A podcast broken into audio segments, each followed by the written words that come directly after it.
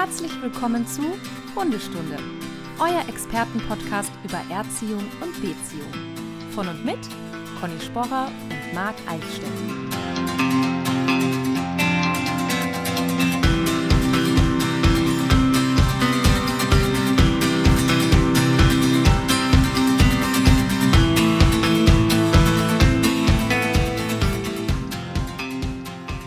Schönen guten Morgen, Marc, ganz offiziell. Ach so, ach ja, Entschuldigung. Herzlichen äh, Glückwunsch, wollte ich schon sagen. Guten Morgen, Conny.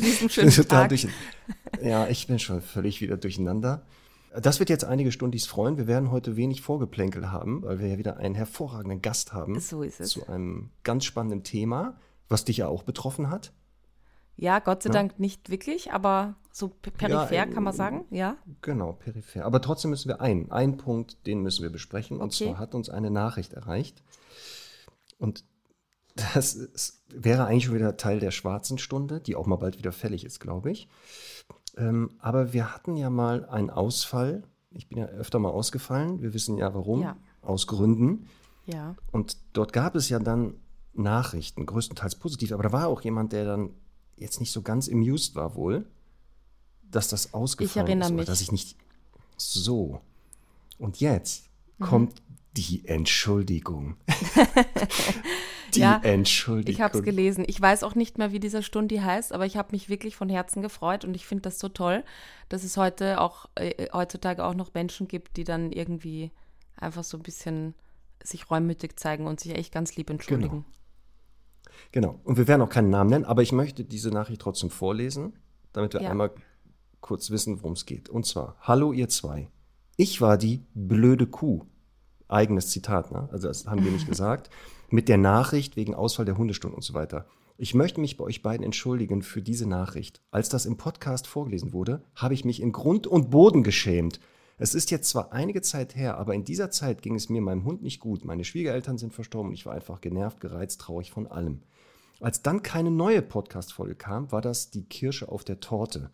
Es tut mir wirklich sehr, sehr leid für die unangenehme Nachricht. Ich mag euren Podcast so gerne und habe mich von schlechten Emotionen leiten lassen. Vom Inneren wirklich eine Entschuldigung, die hiermit auch natürlich von uns beiden angenommen ist.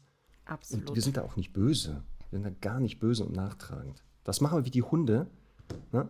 Wenn es blöd Ja. ist, wird das kurz kommuniziert und dann ist wieder gut. Dann hat man sich lieb und dann tobt man weiter oder frisst zusammen wieder aus einem Napf. so, wie wir, ja, so wie wir beide. ja. Manchmal knirscht das ja hier auch, Ja. aber trotzdem, letztendlich ist das nicht schlimm. So. So, das war der einzige Punkt, den ich hatte. Sehr gut. Ich höre übrigens deine angeschlagene Stimme noch. Geht es dir schon besser? Ah, Mal so, mal so. Okay, gut. Sagen wir mal so. Okay. Ich hoffe, dass das nicht heute das Thema, also wir haben heute ein Thema, ich verrate Ja. das jetzt, Mittelmeerkrankheiten, alles rund um die Mittelmeerkrankheiten. Ja. Ich hoffe nicht, dass ich eine davon habe, aber da können wir gleich unseren Gast vielleicht zu befragen, das ob die. Symptome, wenn ein Hund die hätte, ob dann vielleicht auch Aber äh, darf ich ich ja kurz vielleicht fragen, gucken. solltest du nicht auf Mallorca gewesen sein letztes Wochenende und das ist dann deswegen nicht passiert Ja. und du bist deswegen relativ So, sicher genau. vielleicht? Ja, Ja, das ist jetzt die Frage. Ich war ja Okay. nicht da, aber vielleicht ist Mallorca ja hierher gekommen. ja, okay. Okay, wir werden das alles gleich rausfinden. Ähm, ich möchte Genau. ganz kurz vielleicht noch ein bisschen einleiten, warum äh, ich dieses Thema ähm, mir auch seit langer Zeit gewünscht habe und tatsächlich auch einige Stundis, weil das war für mich früher immer so wirklich ein, ein Thema, das sehr, sehr weit weg war.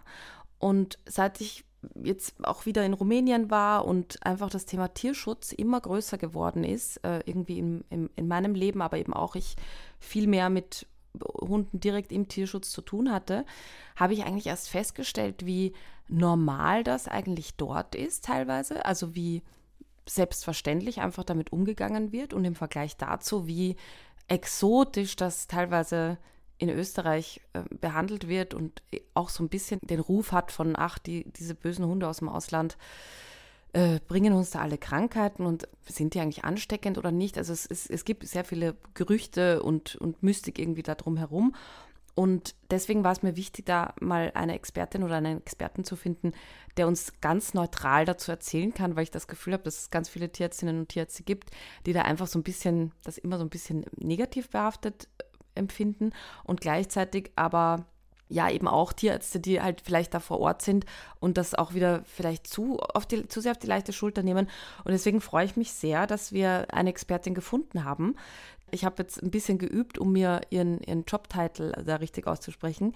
Senior Technical Consultant Pet Health ähm, ist. Das heißt tatsächlich eben äh, wirklich Tierärztin natürlich, aber eben auch in einer Firma arbeitet. Sie wird uns dazu gleich nochmal genaueres erzählen. Ich sage jetzt mal schönen guten Morgen, Sabine Simpal. Guten Morgen. Herzlich willkommen. Hallo, danke, Hallo. dass du da bist. Wir haben uns ja schon aufs Du geeinigt. Ja. Sehr schön, ist immer einfacher. Ja, vielleicht magst du dich ganz kurz vorstellen mhm. und einfach mal so ein bisschen sagen, was du, was du so tust. Sehr gerne. Darüber rede ich am liebsten. Ähm, ja, mein Name ist Sabine Simpel. Ähm, man hört es mir wahrscheinlich an, ich komme auch aus Österreich. Ja. Ähm, und ich bin eben in einer Arzneimittelfirma, die Arzneimittel für Tiere herstellt und arbeite dort eben als Senior Technical Consultant. Kann sich keiner was darunter vorstellen. Ich bin quasi der Tierarzt, der draußen die Tierärzte berät mit unseren Produkten ähm, mhm. und eben vor allem Antiparasitika. Und deshalb habe ich mich jetzt in den letzten zwei bis drei Jahren sehr in dieses Thema reingefuchst, ähm, was Parasiten mhm. betrifft und eben auch solche unter Anführungszeichen Reisekrankheiten, weil sie es ja größtenteils nicht mehr sind. Mhm. Okay, das heißt also nicht nur, was wir heute behandeln, das Thema Mittelmeerkrankheiten, die Parasiten, sondern auch alle Parasiten, die die Hunde betreffen. Ganz genau. Und auch so ganz viel unnützes Wissen habe ich mir angeeignet dazu. Das gebe ich am liebsten auch weiter. Das ist das Beste. Ich bin auch Fan von unnützen Wissen. Das ist so super. Und mein Gehirn, größten Teile sind da schon belegt. Bei mir auch leider. Also das Nützliche ja. ist leider sehr, sehr klein. Aber das ist super beim Abendessen mit Freunden, wenn man dann solches unnütze Wissen einfach reinwerfen kann und dann hat man wieder ein Gesprächsthema, ja. Total. Oh, dann hast du wahrscheinlich auch folgendes Phänomen wie Conny und ich. Du bist irgendwo auf einer Party oder auf irgendeiner Veranstaltung und dann erfährt jemand, was du tust und dann kommt, ich habe da mal kurz eine Frage. Ja, genau. Also, ich habe auch einen Hund. Ja, das ist sowieso ein Tierarzt, eine Tierarztkrankheit. Also Ausschläge und sonstiges und Fotos mhm. werden einem dann gezeigt. Ähm, und jetzt dann auch noch eben Parasiten. Also ja, auch die menschlichen werden mir dann präsentiert. Ah ja, also das heißt, die denken sich, wenn du Tierärztin bist, dann wirst du das, also Wunde ist Wunde quasi. Und, okay. Ja, ganz genau. Oder einen okay, Käfer schön. benennen. Ich habe da ein Foto von einem Käfer, was könnte das sein? Ah, ah ja, auch sehr schön. Oh, schön. Ah, wir, wir sehen gerade im Bild ein genau. Tier. Ja. ja, das ist eine, einer meiner zwei Kater sind auch aus dem Tierschutz, sind aus Rumänien ursprünglich. Ich habe sie von einer Wiener Firma, äh, Firma Familie übernommen. ähm, die leben jetzt seit zwei Jahren mit mir hier, ja. Und einer davon ist so ein Rampensau, der muss halt, der merkt, wenn ich hier irgendwie ein Meeting habe oder so, und dann ist er immer am Tisch. Also alle meine Kollegen kennen den schon. okay, sehr gut. Ach, ja, super. Also gehen wir vielleicht direkt ins Thema. Ähm, mhm. Für mich wäre eben so die Frage, ähm, wenn wir eben, also du hast es jetzt Reisekrankheiten benannt, weil es eben ja auch tatsächlich einfach Krankheiten sind, die unsere Hunde sich unter Anführungszeichen einfangen können, wenn wir mit ihnen unterwegs sind. Aber meine Frage wäre halt tatsächlich dieser Überbegriff Mittelmeerkrankheiten, also wird ja oft übertragen von eben, wie du schon gesagt hast, verschiedenen Parasiten. Ist das eigentlich noch ein zeitgemäßer Begriff oder ich meine, Rumänien ist jetzt nicht direkt am Mittelmeer und es, es gibt die gleichen Krankheiten da. Wie, wie ist da jetzt aktueller Stand der Dinge? Ja, nein, also es sind keine Reisekrankheiten mehr und auch keine Mittelmeerkrankheiten. Es sind Krankheiten, die teilweise schon da sind, Österreich, Deutschland, teilweise sind sie direkt an der Grenze, teilweise überschreiten sie von sich aus die Vektoren, also die das eben übertragen, diese Krankheiten. Die Grenzen haben wir in Österreich erlebt, jetzt zweimal im letzten und vorletzten Jahr bei Katzen, die dann eine Herzwurmerkrankung hatten, obwohl sie nie in Urlaub waren. Und ähm, deshalb nennt man sie jetzt, also früher hat man sie dann genannt Canine Vector-Borne Diseases, also die vom Hund. Dann hat man festgestellt, okay, Hund ist nicht der einzig Betroffene, sondern auch Katzen sind betroffen. Und deshalb wurde dieses CVBD jetzt ausge, ausformuliert in Companion Vector-Borne Diseases. Also alle diese Erkrankungen, die unsere Haustiere betreffen und die über Vektoren übertragen werden. Und die Vektoren sind dann in dem Fall entweder Insekten wie Flöhe oder diese fliegenden, stechenden Gelsen, wie wir in Österreich sagen, also Mücken. Mhm. Ähm, oder eben Zecken und äh, Milben, also diese ganzen ähm, Spinnentiere, die es da gibt.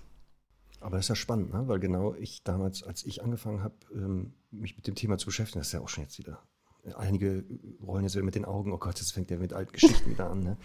Ähm, wurde mir das auch als Mittelmeerkrankheiten immer betitelt, weil es ja halt hauptsächlich Krankheiten waren, die in, dem, in der Region Mittelmeerraum eher wohl vorhanden sind. Absolut. Aber auch wir schon damals hier ja Fälle hatten, durch damals mit äh, vielen Hunden aus Spanien, Portugal, die ja, da kommen wir nachher vielleicht zu Übertragungswege, weil du schon über Vektoren gesprochen hast. Ähm, und deswegen ist das für mich immer noch abgespeichert als Mittelmeerkrankheiten. Dann waren es Reisekrankheiten. Mhm. Und jetzt hören wir ja, nee, die können ja auch, also sie sind entweder schon hier, die gibt es ja auch schon hier, oder aus verschiedensten Gründen haben wir jetzt auch hier Fälle. Ja. Und deswegen hat ja Conny zum Beispiel ihre, ihre Hündin, als ihr nach Rumänien gefahren seid, wohl auch irgendwie. Nein, geschützt. das hast du jetzt verwechselt. Ich war mit meiner Hündin nie in Rumänien, da gibt es genug Hunde. Ich war in Frankreich. Stimmt. Warte mal. Ne? So war das, Frankreich. ja, genau. genau. Frankreich, Und nicht da ist es Rumänien. natürlich da ist ja halt fast die gleiche Richtung. Ungefähr. Aber das heißt, ähm, letztendlich ist, ist es eigentlich dann ähm, klimabedingt so, oder kann man das sagen? Dass es also, dass diese Vektoren, wie ich jetzt gelernt habe, sich in den Ländern aufhalten, weil es dort schon warm ist, aber es immer wärmer wird und sich das deswegen verbreitet? Oder wie, wo, wie kann man das herleiten? Genau, also einerseits klimabedingt, also das war eben das, wo ich vorher auch schon einhaken wollte, gerne, mhm. hat es mich schon mhm. äh, unter die Nägeln gejuckt. Ähm, dieses, die bösen ähm, Importtiere bringen alles mit. Das wäre zu kurzsichtig, das so zu formulieren. Deshalb, ähm, da möchte ich immer eine Lanze brechen, weil zum Beispiel, mhm. es gibt so ein paar Beispiele, zum Beispiel tropische Riesenzecke ist jetzt ganz viel in den Medien die wurde nicht gebracht durch irgendwelche Haustiere, weil die mag Hund und Katze gar nicht so gern. Die mag lieber Pferd mhm. und Rind und Mensch. Die kommt mit Zugvögeln. Und so einem Zugvogel kann man schlecht ah. sagen, hier ist die Grenze, hier bleibst du jetzt bitte stehen ähm, oder sitzen.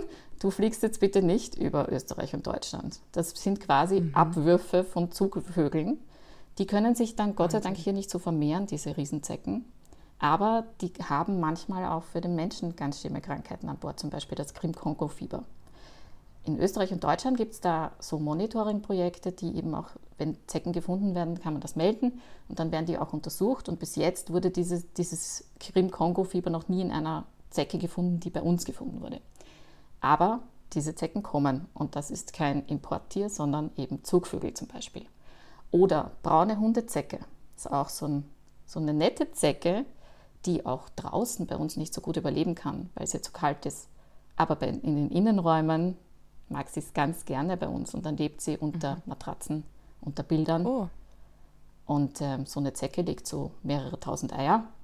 Also wenn man im Gepäck, und das ist oft der Fall, dass man im Gepäck so eine Zecke mitnimmt, aus Spanien, Griechenland, die typischen Urlaubsländer, wenn man die mitnimmt und die hat schon Eier an Bord, dann kann es passieren, dass mehrere tausend kleine Zecken unter der Matratze hervorkrabbeln. Das sollte man dem Zoll vielleicht mal sagen, bei der Kontrolle immer, ja. dass man da vielleicht ja. auch mal darauf achtet, in, wenn man da die, die Gepäcke durchleuchtet ja, oder so. so eine Zecke. Auch Zecken. Die sind halt recht klein. Also die, die Riesenzecke ist groß, aber diese, diese ähm, braune Hundezecke ist recht klein. Hm. Da muss man schon genau schauen. Also entweder das Gepäck direkt im Urlaub noch verbrennen oder dort lassen ähm, oder wirklich so. gut ausschütteln und schauen, dass man da nichts mitnimmt. Oder jetzt ganz Oder Spot-ons für den Koffer. Sozusagen. Das wäre mal eine Marktlücke, genau. Produktidee. ja.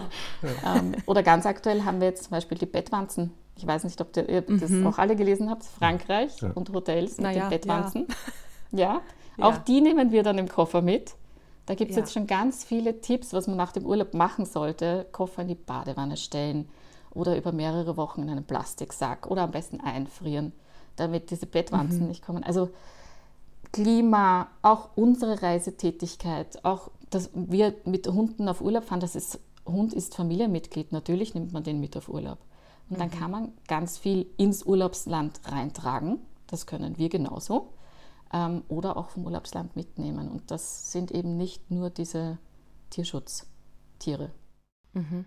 Ein Übertragungsweg ist ja nicht nur, also wenn es jetzt um die Überträger geht, die Vektoren, aber es kann auch sein, ein Hund, der sich da infiziert hat. Also ich habe den im Urlaub mitgenommen, da hat er sich infiziert und dann nehme ich ihn mit, mit nach Hause, dass das ja auch theoretisch eine Möglichkeit ist, dass diese Erreger, die ja hier gar nicht heimisch sind, sich aber trotzdem ja in der Hundepopulation verbreiten können. Ja, wobei die meisten Erkrankungen, ich überlege jetzt gerade, die meisten Erkrankungen sind dann eben wieder über diesen Vektor übertragbar.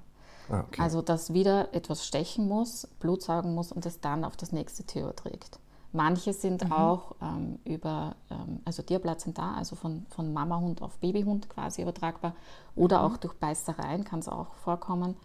Aber die meisten, also die wichtigste Rolle hat wirklich der Vektor. Und die Vektoren gibt mhm. es noch nicht alle bei uns, aber die kommen. Und da sprechen wir wieder von der Klimaerwärmung. Mhm. Ja, ich würde sagen, weil wir ja ein paar von diesen Krankheiten vor uns haben, fangen wir doch mal mit den ersten an. Wir werden jetzt, also keine Sorge, nicht super ins Detail gehen, aber ich, ich finde schon irgendwie wichtig, eben zu wissen, was heißt das, weil ich muss echt sagen, auch gerade jetzt eben im Hinblick der Vermittlungen, auch für, für die Sendung, die wir gerade drehen, da waren halt schon ein paar Hunde dabei, die betroffen waren, die da getestet waren. Vielleicht redet man da auch noch kurz drüber. Und irgendwie wusste, wusste man nicht, ist das jetzt ein Todesurteil und das Hund, der Hund ist also am besten, weiß ich nicht, wird der jetzt sofort eingeschläfert oder kann der Hund halt gut damit leben? Und das sind, glaube ich, wirklich wichtige Fragen, die viele haben werden. Ähm, aber ja, bleiben wir doch ganz kurz noch dabei, wenn ein Hund ähm, jetzt, sagen wir mal, klassischerweise aus Ungarn, Rumänien, Spanien importiert wird, da gibt es ja meines Wissens nach diesen 4D-Test, also so ein, so ein Bluttest, dem, so ein Schnelltest, den man halt machen kann der aber wahrscheinlich eine Momentaufnahme ist. Ne? Also es kann sein, dass der Hund halt heute getestet ist, aber morgen dann gestochen wird und äh, oder gebissen oder was auch immer und, und, und dann die Krankheit hat. Ist das aber trotzdem der, der gangbarste, vernünftigste Weg oder was würdest du da empfehlen? Ja, ganz genau. Also es gibt eben Schnelltests, die immer, wie du sagst, so eine Momentaufnahme sind. Es gibt nämlich Parasiten, da können wir dann auch noch genauer drüber sprechen, die haben eine gewisse Inkubationszeit, bis sie auch nachweisbar sind. Mhm. Ähm, Deshalb werden eben auch, wenn wir jetzt über so Tierschutztiere sprechen, die werden ganz engmaschig getestet. Ähm, also meine Katzen zum Beispiel, der Verein, der meine Katzen hier importiert hat, die machen dort schon Tests, dann bleiben die Tiere auch noch dort in Rumänien in Tierkliniken quasi in Quarantäne. Dann werden sie nochmal getestet und hierher gebracht. Da kommen sie dann in eine Pflegefamilie, wo sie auch noch beobachtet werden. Ähm, und erst dann werden sie vermittelt. Also da ist schon ganz mhm. viel Zusammenarbeit mit Labors und gerade Labors haben da eine wichtige Rolle, weil die haben jetzt schon auch so Profile. Da kann man das Land quasi anwählen, auch als Tierarzt, mhm. und sagen, da kommt das Tier her oder da war es in Urlaub. Was wird alles getestet? Und die Labors mhm. machen das da schon automatisch. Und die geben mhm. auch Empfehlungen ab, wenn jetzt eine Inkubationszeit länger ist, wann man dann vielleicht nochmal testen sollte. Und dann mhm. ist es eben beobachten, beobachten, beobachten.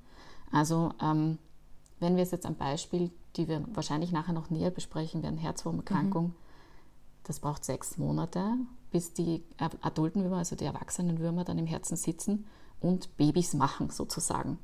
Ähm, und die Babys sind dann erst nachweisbar. Also das kann ganz lang dauern. Oder Leishmaniose, Inkubationszeit bis acht Jahre. Das heißt, die können nichts zeigen nach dem Urlaub. Nach acht Jahren denke ich nicht mehr dran, dass ich dann irgendwo in Urlaub war mit dem Hund. Und dann kann er die Leishmaniose haben. Das heißt also, wenn ich jetzt einen Hund übernehme aus dem Tierschutz und dort wurde ein Test gemacht, kann ich mich nicht zurücklehnen und sagen, so, der Hund ist, also der Test hat nicht angeschlagen, der Hund ist gesund und das war's, sondern du rätst zu sagen, ähm, auch danach sollte man immer regelmäßig doch nochmal gucken, weil du ja gesagt hast, einige ja nicht sofort ausbrechen, die haben Inkubationszeiten. Ähm, wie ist das in Österreich? Ist das da bei allen Tierärzten bekannt, dass man vielleicht auch Menschen wenn die einen Hund übernommen haben aus solchen Regionen, dazu rät zu sagen, ja, ich, Sie haben ja gesagt, der ist getestet worden, aber wollen wir den nicht mal trotzdem regelmäßig testen? Weil hier in Deutschland, ich weiß, also die Tierärzte, mit denen ich jetzt Kontakt hatte, weiß ich jetzt nicht, inwieweit das da so praktiziert wird. Aber zum Glück bin ich nicht betroffen bisher. Vielleicht liegt es daran. Also die Tests sind ja auch immer ein, eine finanzielle Frage, muss man auch sagen. Also günstig hm. ist es natürlich nicht. Ähm, ich würde dazu raten, eben vor Einfuhr oder wenn man in Urlaub war. Also es geht ja jetzt nicht nur um Tierschutztiere, sondern auch in Urlaub. Ähm, da werden sie sowieso getestet vor Einfuhr. Aber wenn man irgendwie Symptome sieht, die nicht ganz alltäglich sind, auf jeden Fall dem Tierarzt dazu sagen, ich war dort und dort in Urlaub. Das ist ganz wichtig. Tierärzte sind schon, sowohl in Österreich als auch in Deutschland, sind schon sehr gebrieft auf Reisekrankheiten oder CVBTs. Also die, da gehen schon die Alarmglocken an. Das war vor zehn Jahren noch anders. Aber jetzt kennen die das schon. Wir kennen auch Herzwurmerkrankungen in Österreich schon gut. Ähm, das Problem bei diesen ganzen CVBDs ist, dass sie am Anfang mehr so allgemeine Symptome machen. Ich komme mit meinem Hund aus dem Urlaub zurück, es ist hier vielleicht noch immer heiß, es hat 30 Grad. Ja, der liegt halt mehr rum. Der frisst vielleicht nicht so viel. Der ist vielleicht Der matter. hat Durchfall, Fieber- weil er gestresst war. Genau, genau. War ja von der Reise ein bisschen Stress, jetzt hat er Durchfall. Ähm, Fieber stelle ich ja beim Tierarzt dann fest, wenn es wirklich heiß ist, weil durch das Fell merke ich jetzt nicht jede, jedes Grad an Erhöhung. Und somit kann es sein, dass ich es eben erst spät entdecke, dass was ist. Wenn zum Beispiel bei der Basiose dann der blutige Hahn kommt, dann sehe ich, okay, da stimmt was gar nicht.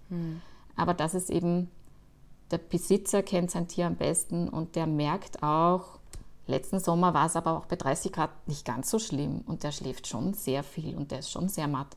Und dann zum Tierarzt und zwar schnell und dann testen lassen. Und der Tierarzt weiß am besten, was er testet. Okay. Ja, jetzt, äh, jetzt haben wir schon so ein bisschen über die Symptome geredet. Vielleicht wollen wir direkt mit, mit der ersten CVBD, wie ich gerade gelernt habe, anfangen. Gibt es da irgendwie eine Reihenfolge, die dir, die, die, die logisch ist? Oder, oder soll man einfach random Nein, ich glaube, Logik gibt es hier keine. Okay. Dann würde ich mal sagen, wir starten mit der Ehrlichiose.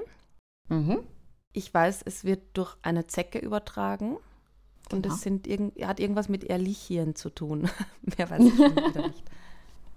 Genau, also die Ehrlichien sind die Bakterien, die, das, ähm, die, die die Krankheit auslösen.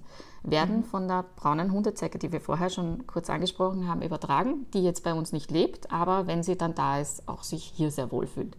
Und man muss auch zu der Zecke sagen, die ist ganz schlecht bekämpfbar. Also da braucht es dann einen Kammerjäger, der wirklich alles ähm, Oh. ordentlich reinigt, weil ähm, sonst wird dies, man dieser Plage nicht her, wenn sich die erst mal vermehrt haben.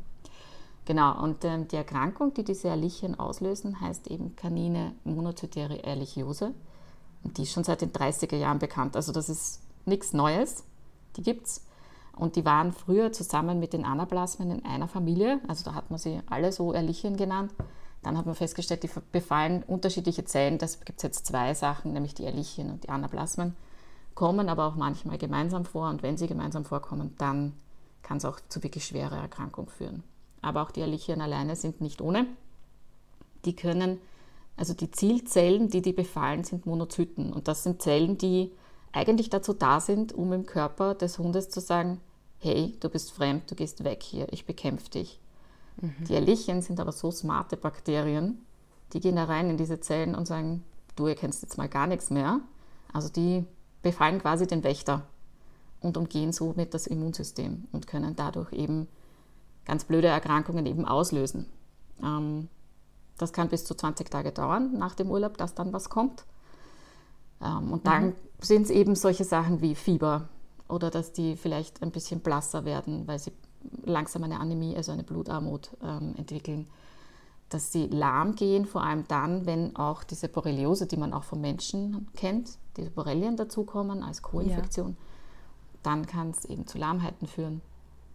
Ja, und ähm, allgemeine Symptome, wie wir es vorher gesagt haben. Also man sieht nicht wirklich was. Und es kann auch bei diesen Ehrlichien eben so sein, dass erst nach Jahren es zu einer Klinik kommt. Also dass die Symptome zeigen. Die zeigen zuerst nichts und dann kommt's, kommt's lo kommt, geht's los und man weiß einfach auch nicht, was es dann auslöst nach diesen Jahren. Also es kann sein, dass der Hund immuntechnisch relativ fit ist und irgendwas bringt es dann durcheinander und dann, dann bricht das Ganze aus. Und diese Genau. Ehrlichien, die sitzen, also das sind die Bakterien, die, die in der Zecke quasi. Kann man das so sagen? Genau, die Zecke überträgt die. Ähm, bei Zecken ist es so, dass die verschiedensten Erreger dann eben in dem Körper sind und da gibt es Übertragungszeiten. Warum gibt es die? Weil es einfach nicht jede Zecke, nicht jeder, jedes Bakterium oder jedes Virus, das die übertragen oder jeden Parasit, den die übertragen, in der Speicheldrüse bei der Zecke sitzt. Also die Zecke sticht zu, man sagt stechen und nicht beißen bei Zecken, deshalb sage ich stechen. Okay. Ähm, die Ste Wieder Zecke sticht zu. ja, die hat stechende Mundwerkzeuge, deshalb. Also Das wusste ich. zu und dann sehr gut. Du kriegst ein Sternchen. Yes! Ähm, und dann, wenn die, wenn die Erreger in der, die Krankheitserreger in der Speicheldrüse sitzen, dann können die gleich übertragen werden bei diesem Saugakt. Ähm, wenn die aber zum Beispiel wie Babesien im Darm der Zecke sitzen, dann sind die ganz weit hinten und müssen erstmal aktiviert werden und vorwandern in die Speicheldrüse. Und dann dauert es ein bisschen länger, also bis zu 72 Stunden, dass die eben über den Speichel übertragen werden. Ähm, Und so ist es eben, wie die eben in der, in der Zecke quasi verteilt sind, desto schneller oder langsamer kommt es dann zu einer, Übertragung. Bei den Ehrlichen kann das drei Stunden sein, aber auch bis zu 48 Stunden.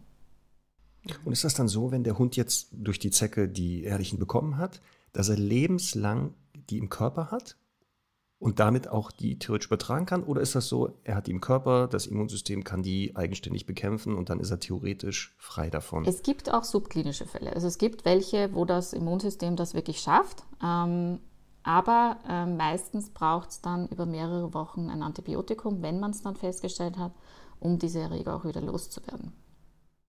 Das heißt, unbehandelt ist er lebenslang ein Träger. Ja. Und dann ist eben die Frage, wie lang das Leben ist. Wenn es mal ausbricht, dann kann es auch tödlich verlaufen, so eine Ehrlichiose. Ah, okay. Und was sind dann so die, also was führt dann zu der, zum Versterben des Hundes? Ist es, weil dann andere Organe Genau, da versagen? wird, da wird äh, ganz viel betroffen sein. Also ähm, es kommt dann eben dazu, dass das, dass das Blutsystem auch nicht so gut funktioniert. Die bekommen dann so petechiale Blutungen, also punktförmige Blutungen. Ähm, die fressen nicht mehr, die Milz ist vergrößert, die können auch so ZNS-Symptome haben, also dass sie wankend gehen oder einfach nicht mehr vom Kopf her nicht mehr ganz gut benannt sind oder Meningitis haben, also eben so eine Hirnhautentzündung entwickeln, Husten, Herzvergrößerungen. Also die können wirklich ganz viele Organsysteme betreffen, diese Ehrlichen. Aber Jetzt hast du ja gesagt, sie ist gut behandelbar durch Antibiotika. Also wenn sie erkannt wird. Gut behandelbar, ja. Also die Antibiose, das ist über mehrere Wochen. Das ist ein Antibiotikum, das auch natürlich seine Nebenwirkungen hat. Ähm, und es muss erst mal festgestellt werden, dass es da ist. Das ist immer die, die, die große Krux an der Sache, dass man eben diese Erkrankungen erst feststellen muss. Und es gibt ganz viele solche Erkrankungen, die dann eben Co-Infektionen sind. Also wenn eine Zecke mehr übertragen hat oder die eine andere Zecke noch angeflogen kommt oder äh, angeflogen. die, ich habe jetzt an die Mücke Ja. gleichzeitig gedacht, die angeflogen kommt. Aber wenn eine andere Zecke dann auch noch ähm, zusticht, kann, können mehrere äh, Infektionen auf einmal den Hund betreffen. Und das ist dann schwierig, dass der Hund das schafft. Hast du dich schon mal gefragt, warum es Zecken überhaupt gibt? Also gibt es da eine Antwort drauf? Ich glaube, das, das, das, ist, das fragen, sich viele jedes Jahr. Also diese Frage stelle ich mir, Ja. seit ich mich damit beschäftige, weil die sind eigentlich nichts gut. Also Noch nicht mal Futter für Vielleicht andere. ein bisschen Okay. Futter, aber ja. Nicht wirklich. Sie sind halt ungenießbar, weil sie auch so zu hart zu zerbeißen sind, glaube ich. Also ähm, und wirklich viel dran ist an so einer Zecke auch nicht. Aber die gibt es schon seit der Kreidezeit, sie- wurden die schon nachgewiesen. Also die sind, ich finde sie ja faszinierend, ähm, was ein bisschen krank klingt, ich weiß. Aber die gibt es einfach schon so lang und die haben sich immer angepasst und die schaffen es zu überleben. Und es ist auch so, dass so eine Zecke, also das ist so ein Fun Fact, den man eigentlich nicht wissen muss, aber vielleicht fürs, fürs äh, Entsorgen so einer Zecke Ja. nicht schlecht. Wenn man eine Zecke findet und die vom Hund zieht oder von sich selbst und die ins Klo wirft, dann lächelt die milde. Die atmet bis zu achtmal am Tag, wenn es sein muss. Die kann aber ganz gut die Luft anhalten. Auch so ein Waschgang bei 40 Grad. Dann kommt die eben glänzend wieder raus. Das ist der völlig Das viel bessere Haustier Also- übrigens, merke ich gerade, Ja, als der Hund. eigentlich, Oder eine Katze. Atmet nur achtmal am Tag, ist Ja. unkaputtbar. Ja. ja super. So ein Klickertraining mit, einem Oh Zecke, ja. mit einer Zecke könnte Oh man ja. mal ausprobieren. Also Flöhe hat man sicher gehalten. Flohzirkus gab So, es ja. Marktlücke, Ähm, Zeckenzirkus. Ähm, Conny, bei der ja, nächsten Tour, nächstes Jahr, oh Gott, wir brauchen alle eine Lupe. Zusatzgäste. Ja, nein, also ich, ich habe auch noch, noch keinen Sinn äh, gefunden von so einer Zecke. Nein. Ja, ich habe mal irgendwo gelesen, dass die quasi tatsächlich da ist, um so ein bisschen die, äh, also quasi die, die Bevö also Bevölkerung, wie sagt man da auch bei Hunden halt, dass das einfach auch Natürliche Auslese halt oder so. rausschmeißt. Mhm. Ähm, Ja, naja, auf jeden Fall, also nicht gut, aber das, das ist super, dass du das Thema jetzt angesprochen hast, weil ich glaube, das fragen sich ganz viele und ich habe da schon so richtige Rituale auch gesehen von Zeckentötungen mit irgendwie, keine Ahnung, ums, also verbrennen und dann herumtanzen und so. so richtig, also, aber das ist spannend, Ja. weil ich, ich tatsächlich, ich würde die immer so, im- also im, im Tuch dann so einmal knacken, bis ich es knacken höre und dann Ja. im Klo runterspülen. Da kann man aber schon davon, also dann ausgehen, dass die ja. Also, Okay. Ähm, womit entfernst du sie? Das ist schon mal eine Wissenschaft. Da gibt es ganz Oh, viele ja. unterschiedliche Ansichten. Was Ja. nimmst du zum Entfernen? Ich nehme diesen Haken, den finde ich eigentlich ganz, Mhm. ganz hilfreich, weil ich irgendwie gelernt habe oder gehört habe, das ändert sich ja gefühlt auch immer wieder, dass das Rausdrehen nicht so äh, effektiv ist, dass eher das Ziehen, das, das Ja. en vogue ist. Und so mache ich das. Dreh nur gegen den Uhrzeigersinn, Conny, dann ist es richtig. Ach so. Nein, also Zecken haben weder ein Gewinde noch sind sie Milchsäurebakterien. Also Ah, ja. ähm, man kann ein bisschen drehen, weil die Zecke, wenn sie sich feststicht, sondert sie ja sowas wie, also das heißt Zement ab. Das heißt, um sich in diese Stichstelle ordentlich zu verankern, kommt dann sowas Betonartiges rundherum um die Stichstelle. Und wenn man da ein bisschen dreht oder wackelt, dann kann man das eventuell lösen. Ähm, es ist völlig egal, in welche Richtung. Es ist auch völlig egal, wie oft ähm, oder ob man dabei einen Regentanz aufführt.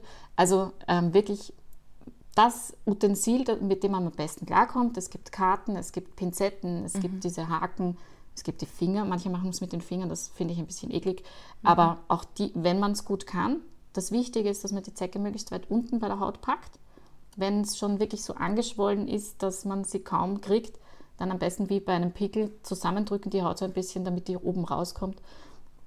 Und ähm, dann äh, packen, möglichst weit unten, damit man vielleicht auch den Kopf mit entfernt. Auf jeden Fall nicht am Körper drücken, weil da sind diese ganzen Erreger drin und die könnte ich dann rausdrücken. Sondern wirklich möglichst weit unten packen. Wenn der Kopf mal oder die, die Mundwerkzeuge mal hängen bleiben, dann ist das so. Dann ist das meistens auch so, dass das sich von selbst rausarbeitet. Ähm, einfach beobachten, ob da irgendwie eine Entzündung entstanden ist. Und das Entsorgen ist gut, zerdrücken, aber dann eben, wie du es richtig machst, zwischen irgendwelchen Dingen, damit auch die Erreger nicht an dich kommen beim Zerdrücken. Ähm, und dann kann man sie ins Klo werfen, ja. Und am besten ist angeblich anzünden. Aber ich weiß jetzt nicht, ob ich ein Feuerwerk mit Zecken machen würde. Aber Ja, ich, ja. Oder in Alkohol wär- werfen, funktioniert auch gut. Ah, okay. Aber den dann nicht trinken im Nachhinein. Den nicht trinken und ähm, vielleicht danach noch anzünden, dann gibt es ein schöneres Feuerwerk. Oh ja, Weil ja Im Tequila gibt es ja diesen, in dem Tequila gibt es ja den Wurm. Vielleicht gibt es ja demnächst dann auch. stimmt. Sind Lauter Alkoholiker mit Produktideen Zecken. und Marktlücken heute. Das Aber Es der, läuft, es läuft. der Wurm lebt nicht mehr. Ich weiß nicht, die Zecke, die könnte das eventuell noch eine Zeit lang überleben. Und ich weiß nicht, ob man eine lebende Zecke in sich haben möchte. Nein, keine schöne Vorstellung. Ja, Gut, du hast es wir die nächste Krankheit? Ja, du hast es angesprochen schon. Ich würde äh, dann der Logik halber mit der Anaplasmose weitermachen.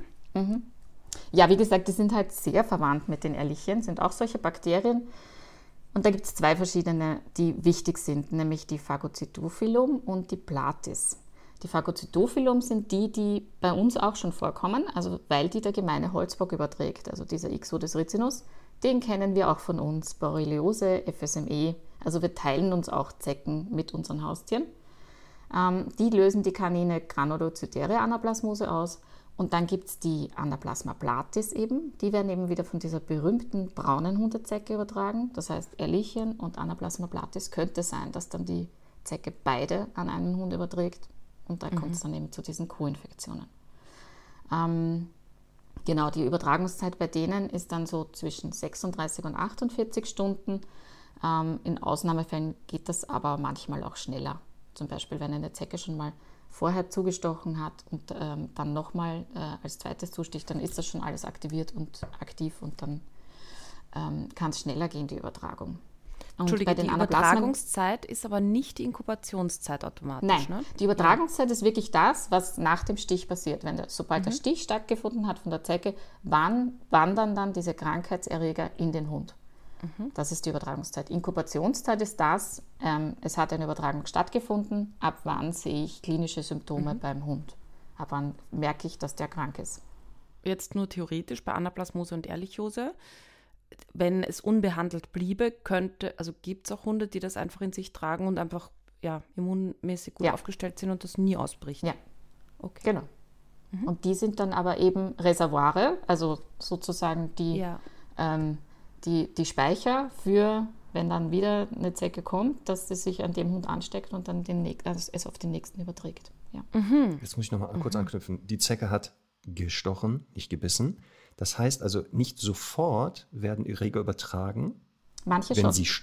Also es kann sofort passieren. Und FSME je länger sie Beispiel, ist, ja, desto genau. wahrscheinlicher, dass es dann auf jeden Fall stattfindet. Und Genau. deswegen auch die so früh wie möglich halt versuchen, die rauszukriegen. Ja, nicht zu viele. Das ist, ist gut, dass du das ansprichst. also, ähm, so eine Zecke sucht erstmal, bis sie die geeignete Stichstelle gefunden hat. Diesen, die Diva unter den Parasiten, also die mag so weiche Stellen lieber.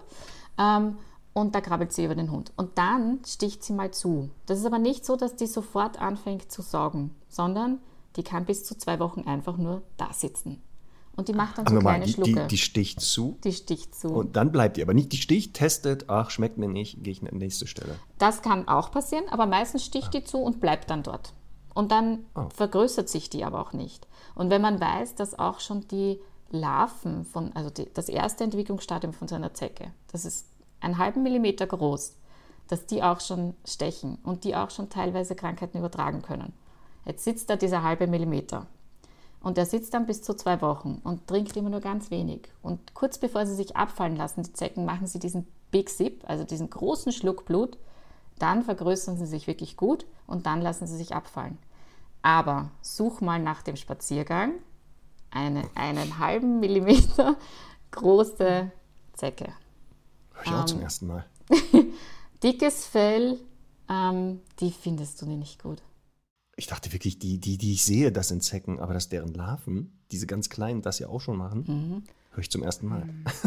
Also ich, ich sehe natürlich regelmäßig ganz kleine, wenn die dann noch so an der Nase krabbeln. Ja, ja. Gibt's denn- aber dann gibt's krabb, denn das so ist nicht mehr die Larven, oder? Ah, ich habe so viele Fragen. Gibt es denn so eine quasi Einstiegsstelle, so da, wo die in einen Aufzug einsteigen, äh, so, die so typisch ist? Also, weil ich sehe bei, bei meinem Hund, die ist ja eher flauschig, also hat so ein pudelartiges Mhm. Fell. Und da sehe ich, sehr, also nach dem Spaziergang sehe ich die als erstes irgendwie schnell auf der Nase oder am Kopf. Genau. Das heißt, weil die, äh, gehen die nicht so sehr über die Beine oder auch und ich sehe die da nur noch nicht so gut.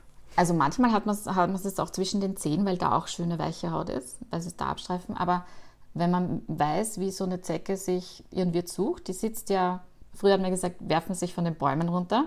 Ich stelle mir das immer sehr nett vor mit so einem Fallschirm. Ist es aber nicht. Ja, sondern total. die setzen sich Ja. auf Grashalme ähm, oder also auf längere Grashalme oder auf niedrige Büsche, so auf einem bis eineinhalb Meter Höhe sitzen die. Und ähm, meine Kollegen machen das schon immer, wenn ich sage, die sitzen da und warten. Ähm, man muss sich vorstellen, das kann man im, auf der Tonspur schlecht sagen, man muss sich vorstellen, sie machen mit, ihren vordersten, mit ihrem vordersten Beinpaar ein Victory-Zeichen. Das heißt, sie strecken das so in die Höhe, die Beine. Da sitzt das Hallersche Organ drin in diesen Beinen. Und da können Sie ganz viel messen. Das ist so ein multisensorisches Organ. Und damit spüren Sie Ihren Wirt auf und warten. Und wenn der dann kommt, haben Sie praktische Krallen an diesen Beinchen und können sich einfach mitnehmen lassen. Was kommt zuerst beim Gras an? Die Nase. Ähm, das heißt, alles, was im Gesicht ist, wird als erstes befallen, weil es einfach dort abgestreift wird. Und dort gibt es auch ganz viele weiche Haut. Ohren, Nasenspiegel, also so am Rand von der Nase. Auch der Hals, da gibt es schöne weiche Haut, wo man sich gut festsetzen kann dann.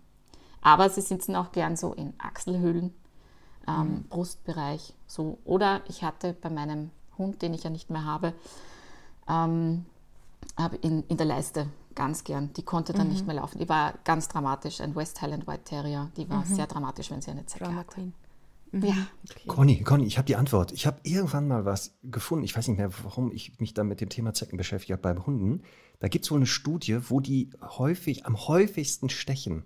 Mhm. Ich suche die nochmal raus und wir werden die dann nochmal äh, nachträglich liefern. Ja. Das ist nämlich sehr spannend, was Ja. du gesagt hast, weil es so Orte, wo man die vermutet, laut dieser Studie, das ist jetzt keine riesen, wirklich echte Studie, ähm, aber einige passen und andere sind so, wo man denkt, hä, hätte ich jetzt nicht vermutet, Mhm. dass da häufig Zecken sind. Also was du gerade beschreibst bei unseren Hunden, genau, das sind oft Achseln, also die Achselhöhle finde ich die sehr oft. ja, schön weich und schön ruhig. Da wird nicht viel Genau, getan. Hm. Kopfbereich habe ich öfter, Genitalbereich Ja. zum Glück bisher toi toi toi noch nicht.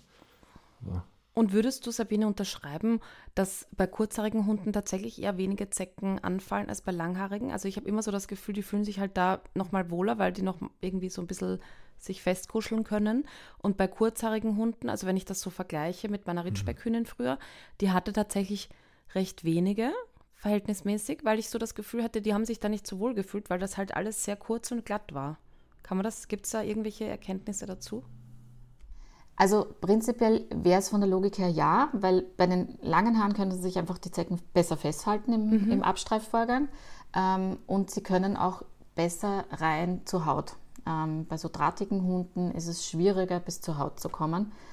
Aber was schon ist, und dafür gibt es aber noch keine Erklärung, ähm, es gibt so Zeckenmagnete und es gibt welche, die in ihrem Leben keinen Zeck haben.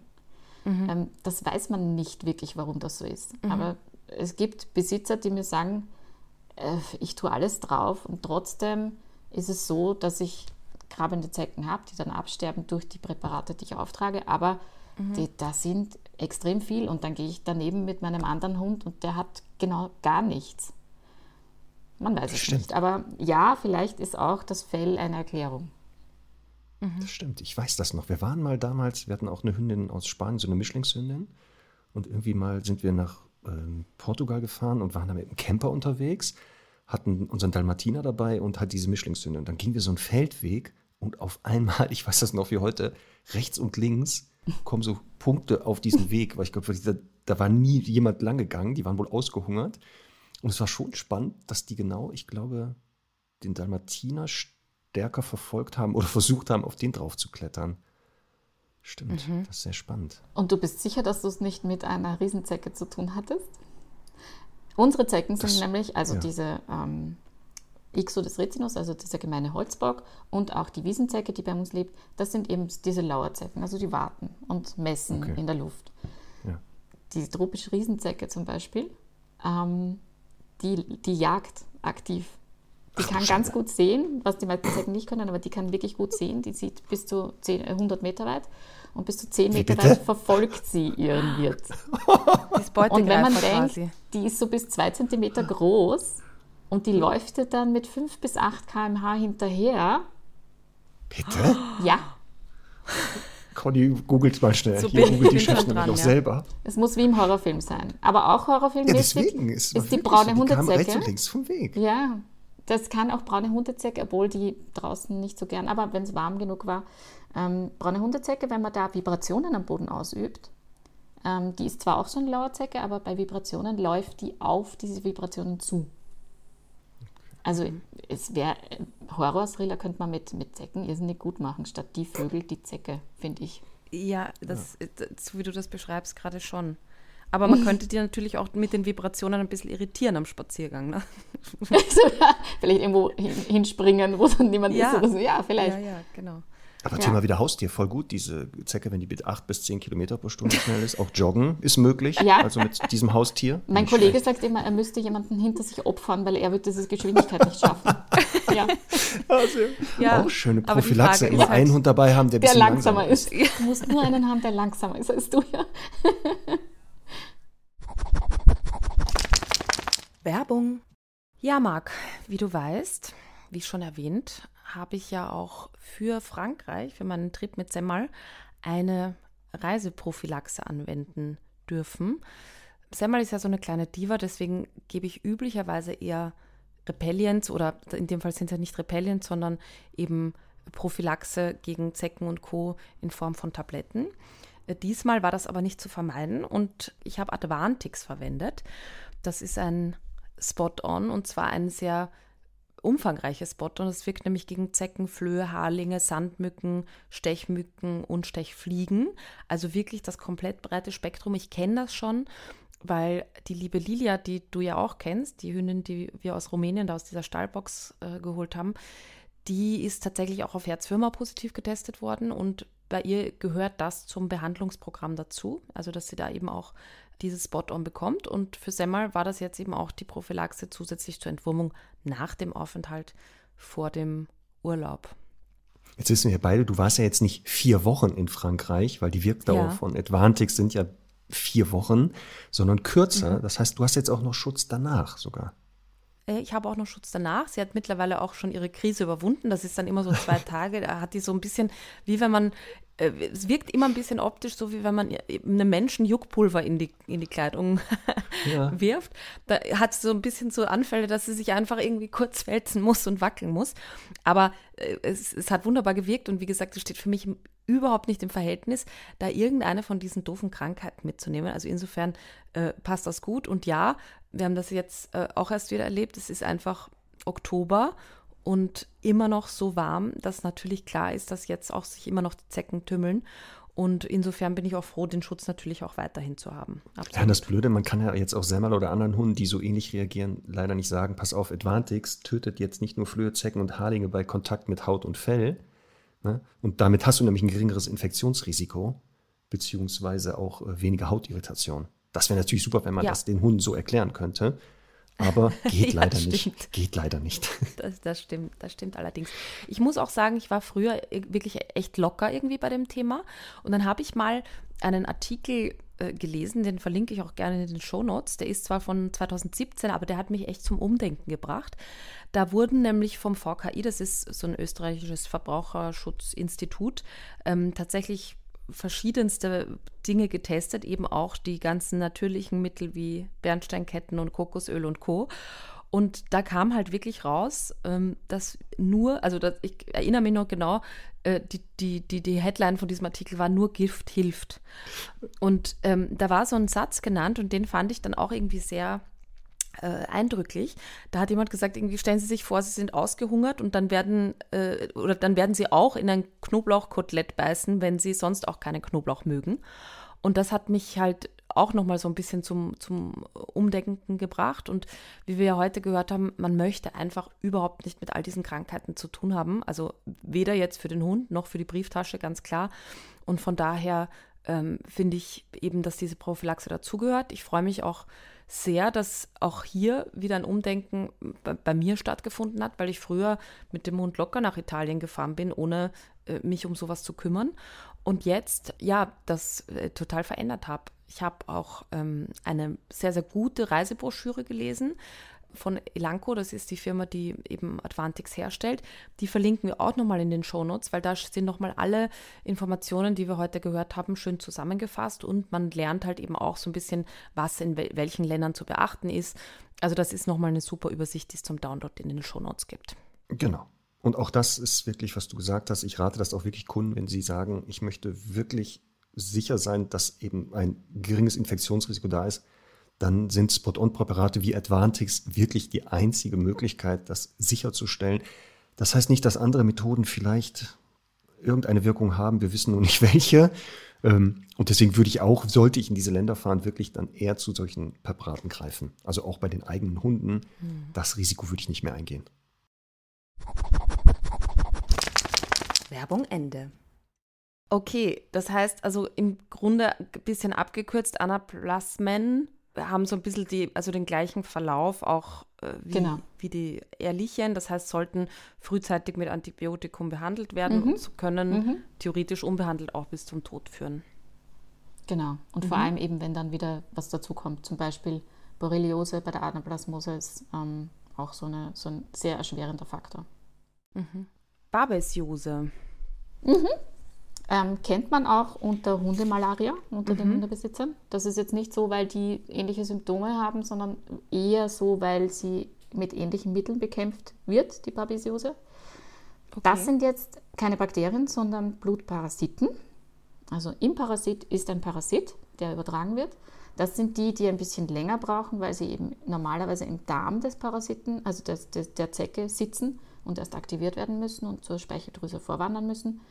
Also so 72 Stunden sagt man, dass die Übertragung braucht. Ähm, und die werden dann eben übertragen und dann befallen sie, also Überträger habe ich noch gar nicht gesagt, ähm, da sind die braunen Hundezecken und die Wiesenzecken. Die Wiesenzecken, die bei uns leben und die braunen Hundezecken, die eher noch im Urlaubsland zu Hause sind, sind Überträger.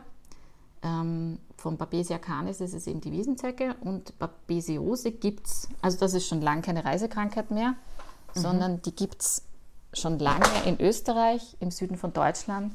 Und jetzt im letzten Jahr war zum Beispiel so ein Hotspot rund um Berlin-Brandenburg in Deutschland, Ah, wo dann wirklich viel Babesiose aufgetreten ist, weil eben diese Zecke dort vermehrt vorkommt. Ähm, die Wiesenzecke ist eine ganz zähe Zecke, die auch bei, normal sagt man ja so, bei 7 Grad werden Zecken aktiv. Diese Zecke schafft schon 0,7 Grad äh, Temperatur, da wird sie aktiv. Die mag es lieber kühl, die ist auch im Herbst noch viel mehr da als im Frühjahr. Bei den anderen Zecken ist es umgekehrt. Und dann überträgt die eben diese Babesien und die befallen dann vor allem die roten Blutkörperchen. Und vermehren sich da drinnen und dann platzt dieses Blutkörperchen. Jetzt kann man sich vorstellen, die roten Blutkörperchen sind eben das Blut quasi. Das heißt, wenn da viel platzt, dann geht viel Blut eben verloren, muss verarbeitet werden in der Leber. Und was dann eben vorkommt, zu den normalen Allgemeinsymptomen am Anfang, die wir immer haben, eben diese Schlappheit, sie wollen nicht essen, Ähm, sie haben ein bisschen Fieber, kommt dann wirklich als sehr sichtbares, aber schon spätes Symptom dieser wirklich dunkelbraune, rote Hahn, den die Hunde absetzen. Mhm. Und da ist Feuer mhm. am Dach. Also da muss man dann mhm. wirklich ganz schnell reagieren, weil mhm. unbehandelt die Babesiose meistens zum Tod führt. Okay. Ähm, das heißt, dann reagieren auch mit Antibiotikum oder? Nein, da gibt es so ein Antiparasitikum, das man dann mhm. gibt. Mhm. Das kommt darauf an, ob es eben große oder kleine Babesien sind. Bei uns okay. sind eben äh, vor allem die großen Babesien von Bedeutung, kleine Babesien eher im tropischen Raum. Aber ähm, da, da wird dann eben mit solchen Medikamenten gearbeitet. Das heißt, aufgrund der langen Übertragungszeit, bis, also hast du gesagt, 72 Stunden mhm. dauert das nach Stich, gibt es davon deshalb wahrscheinlich wenig Fälle, wenn man rechtzeitig die rauszieht. Ja, wie gesagt, Berlin-Brandenburg war sehr gehäuft, die Fälle. Ähm, mhm. Und wir haben es auch bei uns im Burgenland immer wieder, also dort, wo es halt ein bisschen wärmer vielleicht ist, wo das mhm. Klima noch ein bisschen ähm, schöner ist für die Zecke. Aber wir haben es eigentlich auch schon überall, mh, mm, wenn man viel im Wald war ähm, und dann Blut, der Hund blutigen Hahn absetzt, dann weiß man schon ziemlich genau, mhm. was Sache ist. Und die muss man auch erstmal finden. Also da macht man dann normalerweise so eine Blutabnahme mit einem Blutausstrich, wo eben die Blutzellen im, im, im, also angefärbt werden und dann im Mikroskop angeschaut werden. Und dann sieht man hoffentlich diese Babesien im Blut. Also das ist so der Nachweis. Und dann muss man eben schnell handeln und schnell behandeln. Okay. Mhm. Gehen wir vielleicht über zur Leishmaniose. Mit der hatte ich mhm. in den letzten Monaten ein paar Berührungspunkte, also nicht persönlich, aber ich habe halt Hunde kennengelernt, die auch ähm, eben im, im Land tatsächlich negativ getestet wurden und dann ja. ähm, hier waren und es da einen positiven Test gab. Mhm. Ja, erzähl uns mal darüber ein bisschen was. Mhm. Die Leishmanien sind auch wieder Parasiten, ähm, die allerdings von Mücken übertragen werden. Das ist die sogenannte Schmetterlingsmücke. Die heißt so, weil sie ganz große Flügel hat. Ähm, mhm. Und äh, sie heißt auch Sandmücke, nicht weil sie im Sand lebt, sondern weil sie eben so sandfarben ist. Das ist das Gleiche quasi, Schmetterlingsmücke ja, genau. und Sandmücke. Okay. Mhm. Es gibt verschiedene Unter also Arten, ähm, aber das sind alles Sand- und Schmetterlingsmücken. Und mhm. ähm, die sind deshalb so tückisch, weil sie extrem klein sind. Also das siehst du nicht, aber angeblich ist der Stich recht schmerzhaft. Und ähm, die gehen auch durch so normale Moskitonetze durch weil die so klein sind. Das heißt, du brauchst wirklich im Urlaub Spezialnetze.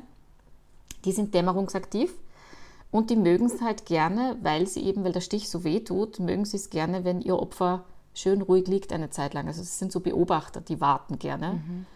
Ähm, was sie dann total super finden, ist ein Hund, der schön in die Taverne mitgenommen wird und am mhm. Tisch liegt und dort döst. Das mhm. ist das perfekte Opfer, weil dann können sie zuschlagen. Mhm. Deshalb, also gerade bei, bei Leishmanien kann man auch ein bisschen von seinem Verhalten im Urlaub äh, ein mhm. bisschen helfen, dass das nicht übertragen wird. Eben solche Sachen wie nicht abends in der Dämmerung in der Taverne sitzen mit dem Hund. Ähm, Spaziergänge auch nicht unbedingt in der Dämmerung, vielleicht schon davor. Dann ähm, diese Spezialmoskitonetze haben und auch sich selbst schützen. Leishmaniose ist für den Menschen auch sehr ansteckend über diesen Vektor, also über diese Mücke. Mhm. Ähm, das kann auch bei Menschen ganz, ganz fiese Symptome machen. Also eine ganz fiese Erkrankung. Da gibt es, ich bin jetzt kein Humanmediziner, aber inzwischen weiß ich, es gibt die Hautform und die Organform auch beim Menschen. Also ganz grausliche Wunden oder eben, dass Organe betroffen sind. Und das ist auch beim Hund so. Also mhm. da gibt es eben auch diese Hautform, wo sie so grausige Wunden haben. Ähm, es gibt offene Stellen, ne? an, so, an, ja, genau. An, vor allem an Pfoten, ja. Ohren und so weiter. Mhm. Ja, also im Gesicht. Ähm, die haben dann noch so Brillenbildung, also da gehen die Haare aus um die Augen, das ist auch ein Zeichen. Ähm, oder auch so eine verkrustete Nase. Oder die haben manchmal auch so ganz komisches Krallenwachstum, dass die Krallen ganz eigenartig wachsen. Ähm, dann gibt es aber auch eben die Organform. Und beim Hund gibt es dann noch so die Sonderform, die auch ganz häufig vorkommt, wo die ähm, mit dem Skelett Probleme bekommen, also mit den Gelenken Aha. Probleme bekommen oder eben auch ähm, vom Zentralnervensystem Probleme, Störungen bekommen. Oder eben auch ähm, Nierenversagen kommt auch mhm. vor. Und Leishmaniose ist so doof, weil, wie wir vorher gesagt haben, Inkubationszeit, also bis dann was ausbricht, ein Monat bis, bis zu acht Jahre, mehrere mhm. Jahre. Mhm. Und die ist halt so fies, weil sich die gerne auf andere Erkrankungen draufsetzt. Also wenn der mhm. Hund dann altert ähm, und ein bisschen geschwächt ist, dann sagt die Leishmaniose, yay, ich bin hier. Ähm, oder irgendwelche anderen Erkrankungen aufkommen, dann setzt sich die auch noch drauf und sagt, yippie, jetzt lege ich los. Ähm, und Leishmaniose kann man zwar, es gibt Medikamente, aber das ist wie unser Fieberblasenvirus und der Herpesvirus. Die ziehen sich ins, Rückenmark, äh, ins Knochenmark zurück und verstecken sich da. Das heißt, eine Erregerelimination kriegt man meistens nicht hin bei den Leishmanien. Die sind mhm. ein Leben lang Träger meistens. Und warten eben auf ihre Gelegenheit, um dann wirklich schlimm äh, zu enden. Und dieser Überträger, also die Sandschmetterlingsmücke, die ist aber hier noch nicht heimisch. Oder ist das jetzt durch die Erwärmungen die ersten Fälle schon wieder? Ja, es gibt, ähm, die Mücken gibt es anscheinend schon, die wären auch potente Vektoren. Allerdings sind die Gott sei Dank nicht so auf Blut spezialisiert, sondern auf Fruchtnektare. Deshalb übertragen die noch nichts. Ähm, auch da wird ziemlich viel beobachtet und immer wieder Studien betrieben, aber wir haben sie noch nicht da. Die Leishmaniose wird einerseits über den Vektor übertragen und das ist auch der Hauptübertragungsweg, aber das ist eben zu einer, zu einer Erkrankung, die eben auch von der Mutter auf die Welpen übertragbar ist. Man weiß auch, dass durch Beißereien, ähm, da gab es eben Fälle, wo Hundekämpfe sind verboten, Gott sei Dank, aber es gibt sie eben leider noch immer. Und komischerweise waren dann plötzlich solche typischen Hundekampfhunde alle betroffen, dass die Leishmaniose hatten. Mhm. Ähm, deshalb hat man den Verdacht, dass es eben auch Bissverletzungen sind und Bluttransfusionen sind auch ein Thema. Aber der Hauptüberträger mhm. ist eben der Vektor, also diese Mücke. Aber das heißt, ich habe mich da ja auch ein bisschen beschäftigt, weil es mhm. da einmal um eine Familie ging, wo ein kleines Kind auch ist. Dass, mhm. wenn es ganz hart auf hart kommt, also soweit ich weiß, sind keine Fälle bekannt, aber theoretisch könnte eben auch übers Blut, also sagen wir mal, das Kind hat eine Verletzung, der Hund hat auch eine Verletzung, könnte theoretisch, äh, eben sehr, sehr theoretisch, auch äh, die Leishmaniose von Hund auf Mensch übertragen werden. Ja, also es gibt keine Fälle. Äh, wie gesagt, mhm. da gibt es nur, also zwischen Mensch und Hund gibt es nur über, den, über die Vektoren, diese, diese bekannten Fälle. Und wenn der Hund in Behandlung ist, dann ist normalerweise diese, dieser Parasit so zurückgedrängt, dass der Hund nicht mehr unbedingt ansteckend ist, auch nicht über, über den Vektor. Also wenn der dieses Medikament bekommt, ähm, ist es normalerweise so, ähm, dass man da relativ safe ist. Also man braucht jetzt keine Angst, Berührungsängste haben, aber es ist halt schon ein, eine Infektion, die lebenslang besteht und man muss mit diesen Hunden einfach auch aufpassen, tatsächlich. Also gerade okay. so Beißereien mit anderen Hunden oder so, ja würde ich mhm. schon tunlichst versuchen zu verhindern. Okay. Das heißt auch für uns jetzt im Training, dass ein Hund, wenn der auf Leishmaniose positiv getestet ist, ja trotzdem am Training teilnehmen darf. Weil er ja nicht jetzt einfach nein. durch ich lecke an einem ja, Hund nein. oder ich schnüffel an einen Hund das überträgt, sondern es muss halt über den, also das Blut anscheinend ja. Das heißt, wenn er eine blutende Wunde hätte, dann aber ja, muss es auch ins Training gehen, sowieso ja. nicht. Also. also es ist nicht ja. sehr einfach so übertragbar mhm. ohne den Vektor, muss man dazu sagen. Also mhm. Also keine Panik, aber es ist Vorsicht geboten, wenn man weiß, dass ein Hund positiv ist. Wenn man weiß, ist der Zusatz. Weil, ja. Wie gesagt, acht Jahre. Mhm. Aber es ist jetzt nicht so, dass manchmal Hunde, ich sage jetzt mal, offene Stellen haben oder vielleicht Nierenprobleme und äh, das lässt, also das, die Krankheit ist nicht ausgebrochen. Also wenn das der Fall ist, dann ist die Krankheit schon ausgebrochen und man würde das sehen.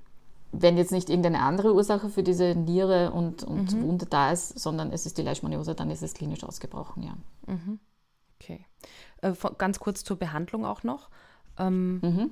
da, da wird man, da gibt man dann, äh, also da gibt es ja, glaube ich, auch unterschiedliche Ansätze und dann gibt es ja so, ich sage jetzt mal von der Weltveterinär äh, Foundation irgendwie eine, einen empfohlenen Behandlungsplan, glaube ich, dem man dann so nachgehen kann. Ja, genau. Es gibt Protokolle.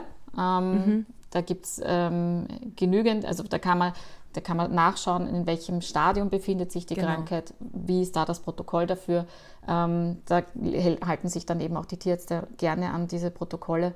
Ähm, und ähm, da gibt es drei Medikamente, die man einsetzen kann die aber halt auch so ihre Nebenwirkungen haben und die nicht mhm. ohne sind. Ähm, ja, aber bevor man gar nichts macht, macht man es damit eben auch, um die Krankheit so zurückzudrängen, dass es eben nicht für einen Vektor wieder das gibt, was er dann mhm. auf jemand anderen übertragen könnte.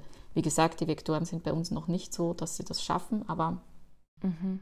ja. Jetzt habe ich in der Vorbereitung gesehen, bei Leishmaniose soll es wohl eine Impfung geben, dass man den Hund gegen die Leishmaniose impfen kann. Stimmt das? Ja, also da bin ich ein bisschen überfragt. Es gibt, ich weiß, dass es das gibt, aber soweit ich weiß, ist es eher so, dass es nicht vor Übertragung schützt, also es nicht schützt, dass die Leishmaniose dann im Körper ist, sondern dass die Infektion ähm, milder verläuft, quasi. Wahrscheinlich, also so ähnlich wie damals, also jetzt mit wir mit Corona, Richtig. dass die Impfung eben nicht genau. Dazu geführt haben, dass wir immun wurden oder nicht angesteckt wurden, aber die Ausbrüche, die genau. also nicht so schlimm wurden anscheinend. Also okay. gerade bei der Leishmaniose ist zu empfehlen, ähm, wirklich eine Prophylaxe zu betreiben. Da ist die mhm. Prophylaxe einfach ganz wichtig, damit der Erreger gar nicht erst im Körper landet. Da sprechen wir gleich noch drüber. Ähm, mhm. so zwei Krankheiten hätte ich noch auf der Liste. Einmal die Dirofilariose, mhm. Herzwurmerkrankung, ja. Äh, glaube ich, besser darunter bekannt. Auch ja. ein, finde ich, leider immer häufiger anzutreffenderes Thema. Ähm, ja. Erzähl mal, was das, was das Ekeliges ist. das ist wirklich was Ekeliges. Also ich werde jetzt Chinesisch ja. in nächster Zeit nicht mehr essen, kann ich euch gleich sagen. Also okay. ähm, Dirophilarien kann man einteilen in zwei große Gruppen. Das ist der Herzwurm und der Hautwurm. Der Herzwurm ist das, was für den Hund und die Katze ähm, wirklich schlimm ist. Hautwurm ist auch für den Menschen schlimm. Ähm, also das sind Würmer, die, Achtung, jetzt kommt das chinesische Essen, die eigentlich ausschauen wie Glasnudeln. Ähm, mhm. Ja, Mahlzeit.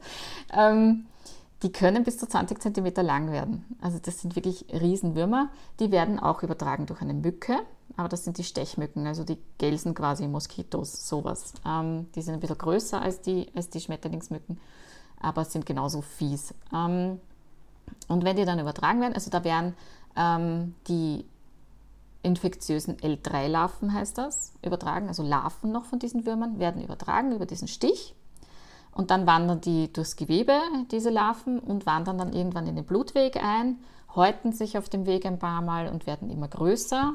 Dann kriegen sie so diese Sausage-Form, sagt man, also Würstchenform, mhm. und die werden dann halt auch immer länger. Und wandern dann über diese Blutbahn, dann nehmen sie die Autobahn Richtung Herz. Dort setzen sie sich fest und dieser ganze Prozess kann bis zu sechs Monate dauern, bis sie sich festsetzen. Dort sind es dann die erwachsenen Würmer, die dann sitzen, äh, gern in Vorhöfen oder in zuführenden äh, großen Gefäßen, die dann, wenn sie auf ihrer Wanderung auch irgendwo stecken bleiben zum Beispiel, dann töten sie einfach dieses Areal ab, weil sie das Gefäß einfach verstopfen. Das sind diese kleinen Herzgefäße, ähm, die werden dann durch so einen Wurm verstopft. Der hat auch noch Bakterien an Bord, das heißt, der vergiftet auch noch schön das, das Gefäß. Also dieses Areal wird dann einfach nicht mehr blutversorgt. Und das große Problem, was, ist, was passiert, wenn sich ein Weibchen und ein Männchen von diesen erwachsenen Würmern im Herzen treffen, die vermehren sich dann auch noch.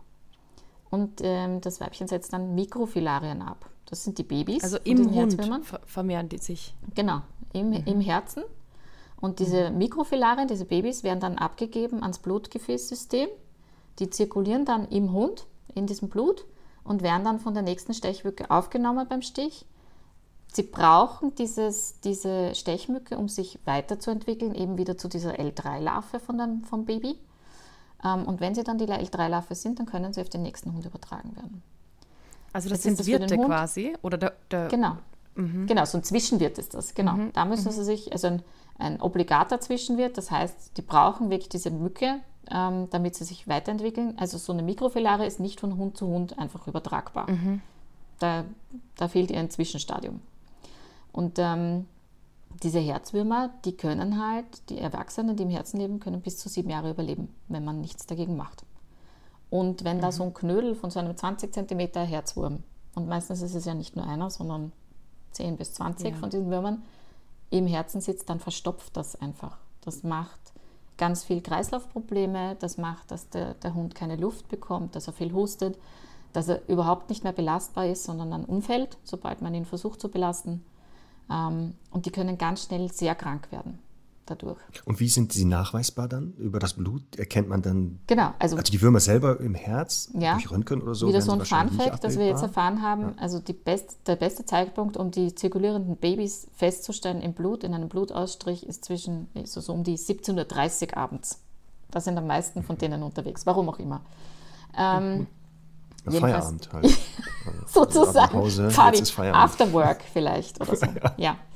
Jedenfalls sind die da unterwegs und dann kann man sie im, im Blut gut nachweisen. Also die meisten davon kann man dann nachweisen. Ähm, man kann auch Antigen nachweisen, ähm, aber das alles eben erst nach einer gewissen Zeit. Weil solange die da auf ihrer Wanderung Richtung Herz sind, sind sie eben schlecht nachweisbar. Ähm, und bekämpfen ist schwierig. Also beim Hund gibt es ein Präparat, das ähm, aber sehr schmerzhaft ist bei der Injektion. Das muss des Öfteren gegeben werden. Auch da gibt es so Protokolle von der Herzwurm Society, ähm, wie es am besten angegangen wird, die Therapie. Aber bei der Katze darf man dieses Präparat zum Beispiel nicht einsetzen, ähm, weil es für sie toxisch ist. Da muss man, und das ist jetzt eben auch im Burgenland vorletztes Jahr passiert, ähm, die Herzwürmer rausholen. Und zwar geht man da über eine Halsvene rein und zieht diese Würmer raus ähm, was natürlich ein Rieseneingriff ist und für die Katze auch nicht ohne.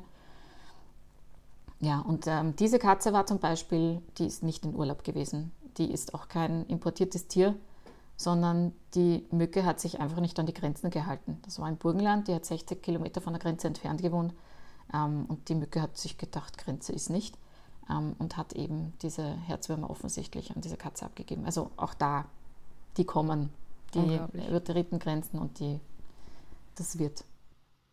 Und das ist eine neue Stechmücke, also übertragen ja durch die Stechmücke und mhm. die sind halt auch hier heimisch. Die brauchen jetzt nicht im noch nicht, Klima. Noch nicht so ah, heimisch, okay. aber die kommen. Also es ist jetzt, es ist gerade ein Prozess, der kommt. Es gibt, wie gesagt, in Österreich gab es jetzt, ich glaube, zwei oder drei Fälle in den letzten zwei Jahren. Und dann immer, immer mhm. Katzen, wo man es wirklich auch mechanisch rausholen muss, weil die Medikamente einfach ähm, so nicht funktionieren oder man sie nicht einsetzen darf. Okay. Und dann gibt es eben noch den Hautwurm. Ähm, der ist jetzt ah, ja. meistens eher so ein Zufallsbefund beim Hund. Das sind so Knubbel, die unter der Haut sind. Ähm, dann sagt man, das ist eigentlich ein Schönheitsfleck oder ein Schönheitsmakel, ich will das weggeschnitten haben. Der Tierarzt schneidet rein und plötzlich okay. holt er die Glasnudeln raus aus dieser Wunde.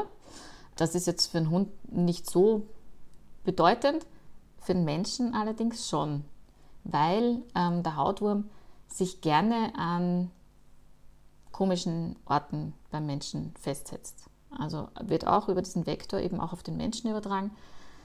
Ähm, 31 Prozent gehen gern ins Auge, 50 Prozent unter der Haut, ähm, 3 Prozent habe ich hier Lunge. Bei der Frau gern die Brust mit 5 Prozent und Genitalien beim Mann 7 Prozent. Ähm, wird dann auch gern mal als ähm, irgendeine, irgendein Gewächs oder Tumor fehldiagnostiziert, wenn es in der Brust zum Beispiel sitzt. Und dann wundert man sich, dass man da die Würmer rausholt. Oder wenn sie im Gesicht sitzen. Also das ähm, ja, möchte man nicht haben.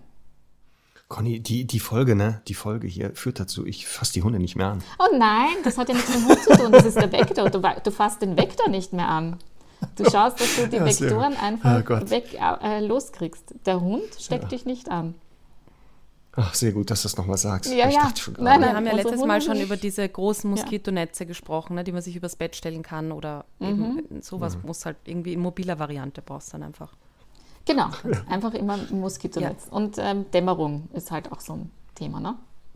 Also jetzt immer viel Licht. viel Licht, ja genau, immer im Licht bleiben. Immer im Licht bleiben. Abends nur unter der schlafen. Laterne stolzieren gehen, immer unter die Laternen. Ja.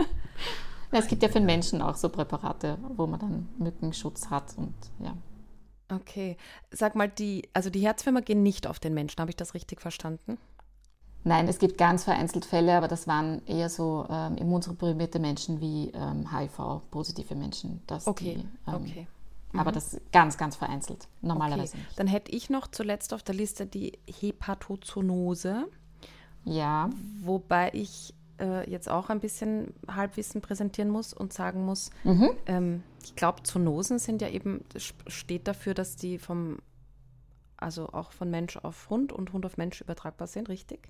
Genau, also meistens, also bei diesen Erkrankungen sind es meistens über die Vektoren, also nicht direkt, mhm. aber über die Vektoren. Okay. Ähm, und es gibt auch, es gibt Babesien beim Menschen, es gibt ähm, auch Anaplasmen beim Menschen, es gibt diese Erreger alle auch beim Menschen. Meistens sind es aber andere Unterarten, die es beim mhm. Menschen, die dem Menschen befallen. Aber also, auch in der Häufigkeit dann?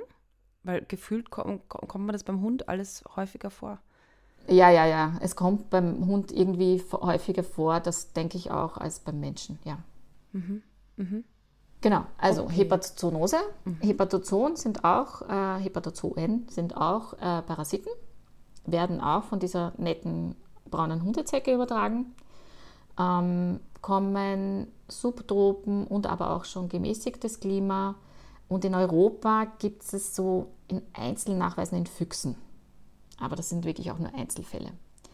Die Erkrankung passiert meistens oder am häufigsten bei immunsupprimierten Tieren, also die irgendwie chronisch krank sind oder unter einer Cortisontherapie ähm, äh, zum Beispiel stehen, oder bei Welpen, also die, deren Immunsystem einfach noch nicht so ausgeprägt ist. Oder wenn eben zum Beispiel Koinfektionen stattfinden, wie immer, also mit Ehrlichien oder Anaplasmen oder Babesien oder eben auch bei der Leishmaniose zum Beispiel. Das kann auch wieder subklinisch sein, also dass man gar nichts merkt, die haben es einfach, aber können gut damit leben. Aber es kann bis zu lebensbedrohlich gehen, eben vor allem auch, wenn eben eine Co-Infektion besteht. Und da haben wir auch wieder, ich, eigentlich wird es schon langweilig, dass ich die Symptome aufzähle, weil es wieder Fieber, mhm. Schlappheit, mhm. Gewichtsverlust. Die können dann auch so eine Leberentzündung entwickeln, die merkt man aber von außen auch eher spät. Manchmal kommt es zu Lungenentzündungen. Also da bei der Hepatozoonose, die befallen ganz viele verschiedene Orte. Knochenmark, Lymphknoten, kann betroffen sein, auch die Niere. Wenn jetzt Leishmaniose auch noch dabei ist, die auch gerne mal auf die Niere geht, äh, wird auch das schwierig. Auch nachzuweisen eben so in einem gefärbten Blutausstrich, aber meistens macht man dann einfach ein großes, also nimmt Blut ab und macht ein großes Profil, ähm, um eben auch diese ganzen Co-Infektionen ähm, festzustellen und schickt das ins Labor, die da eben auch schon wirklich ähm, drauf ähm, trainiert sind quasi. Und der Nachweis von dieser Hepatozoonose, der gelingt nicht immer. Deshalb sagt man, nur wenn ich ein positives Ergebnis habe, kann ich sicher sein. Negative Ergebnisse sind, mhm. wenn ich Symptomatik habe, die wirklich dazu passt, nicht sicher. Ähm, und da haben wir auch wieder ähm, bei der Therapie, dass die dann dieses Antiparasitikum bekommen, was sie auch bei der Babesiose bekommen, also so ein eigentlich Malaria-ähnliches Mittel. Ähm, und ähm, wenn Co-Infektionen, Co-Infektionen, ich kann schon nicht mehr sprechen, dazukommen, ähm, ein Doxycyclin, also ein, ein Antibiotikum noch dazu. Okay. Sag mal, ich habe das früher so gelernt, aber ich weiß nicht, ob du das jetzt schon erwähnt hast, dass das beim Verzehr der braunen Hundezecke quasi aufgenommen wird genau. und nicht durchstechen. Genau, gut, dass du sagst. Ähm, ja, das ist eben der Sonderfall. Ähm, das gibt es beim Floh ähm, mit einer Erkrankung und bei der Zecke. Die müssen wirklich zerbissen und also abgeschluckt werden. Ja. Was äh, natürlich bei Fellpflege und sonstigen kann das schon mal passieren. Oder wenn die, wenn die Zecke noch krabbelt übers Fell und der Hund nimmt sie auf, übers, äh, schlägt sie auf, dann. Also Magensäure ist auch kein Gegner von Zecken auf gut Deutsch. Ja. Sind echte Mutanten einfach, ne? Ja, also die, die, können, die können so einiges und haben ihre wirklich guten Überlebensstrategien mhm. äh, gefunden. Ja. Und wir werden damit zurechtkommen müssen. Also wir werden sie nicht ausrotten. Ja, ja. Jetzt haben wir ja die klassischen Krankheiten gehört, die übertragen werden können, entweder durch Zecken oder durch Mücken. Und wie schützen wir jetzt die Hunde am effektivsten? also wir kriegen sie nicht weg, das haben wir jetzt gehört. Die sind ja, da, die ja gibt es schon die Zecken sehr lange. Mhm. Und was ist so der effektivste Schutz, um zu minimieren den Befall oder ja. so? Also für den Urlaub empfehlen die Experten auf jeden Fall repellierende Mittel. Repellierend heißt stichverhindernd. Ähm, das kennt man jetzt von diversen Mückensprays beim Menschen, ähm, dass, die, dass man den aufträgt und der verändert dann den Geruch der Haut so, ähm, dass die Mücke anfliegt und sagt, nee, das ist keine Haut oder das stinkt mir zu viel, ich fliege wieder weg. Ähm, Repellents beim Tier sind meistens Kontaktrepellentien.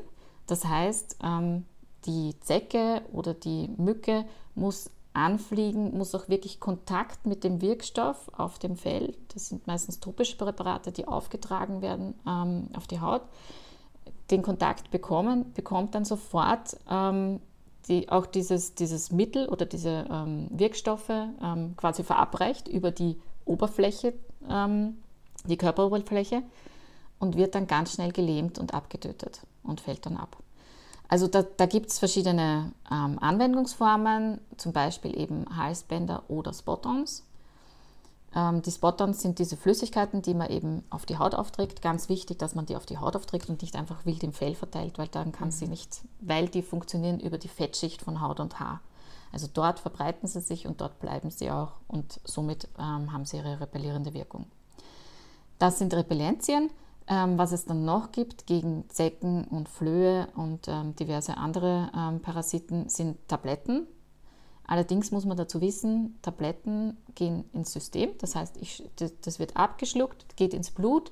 Somit muss eine Zecke ähm, erst zustechen und dann nimmt sie den Wirkstoff auf, werden dann auch relativ schnell abgetötet, aber es ist eben nicht stichverhindernd, sondern der Stich muss stattfinden bei einer Tablette. Aber auch diese Spot-on oder diese Halsbänder führen nicht dazu, dass die Mücke oder Zecke kommt und sagt, da gehe ich gar nicht erst hin. Nein, sondern die kommen und sagen dann, uh, also man, man spricht sie, von einem Hot Feet Effekt. Also wie wenn man auf eine heiße Herdplatte greift, die finden das ganz doof. Da gibt es so echt nette Videos, die fassen dann hin und sagen so, äh, nein, eigentlich will ich nicht, aber es riecht so gut, ich möchte dann doch. Und in diesem Prozess, wo sie dann eben versuchen doch, ähm, nehmen sie eben den Wirkstoff über die Oberfläche auf und sterben dann ab. Weil wir benutzen ja zum Beispiel äh, Autan, das wird ja bei Menschen aufgesprüht. Mhm. Und mhm. das ist ja, glaube ich, dass die gar nicht erst genau, also das schon ist von eben, Weitem abgeschreckt Das verändert werden, schon ne? den Hautgeruch so.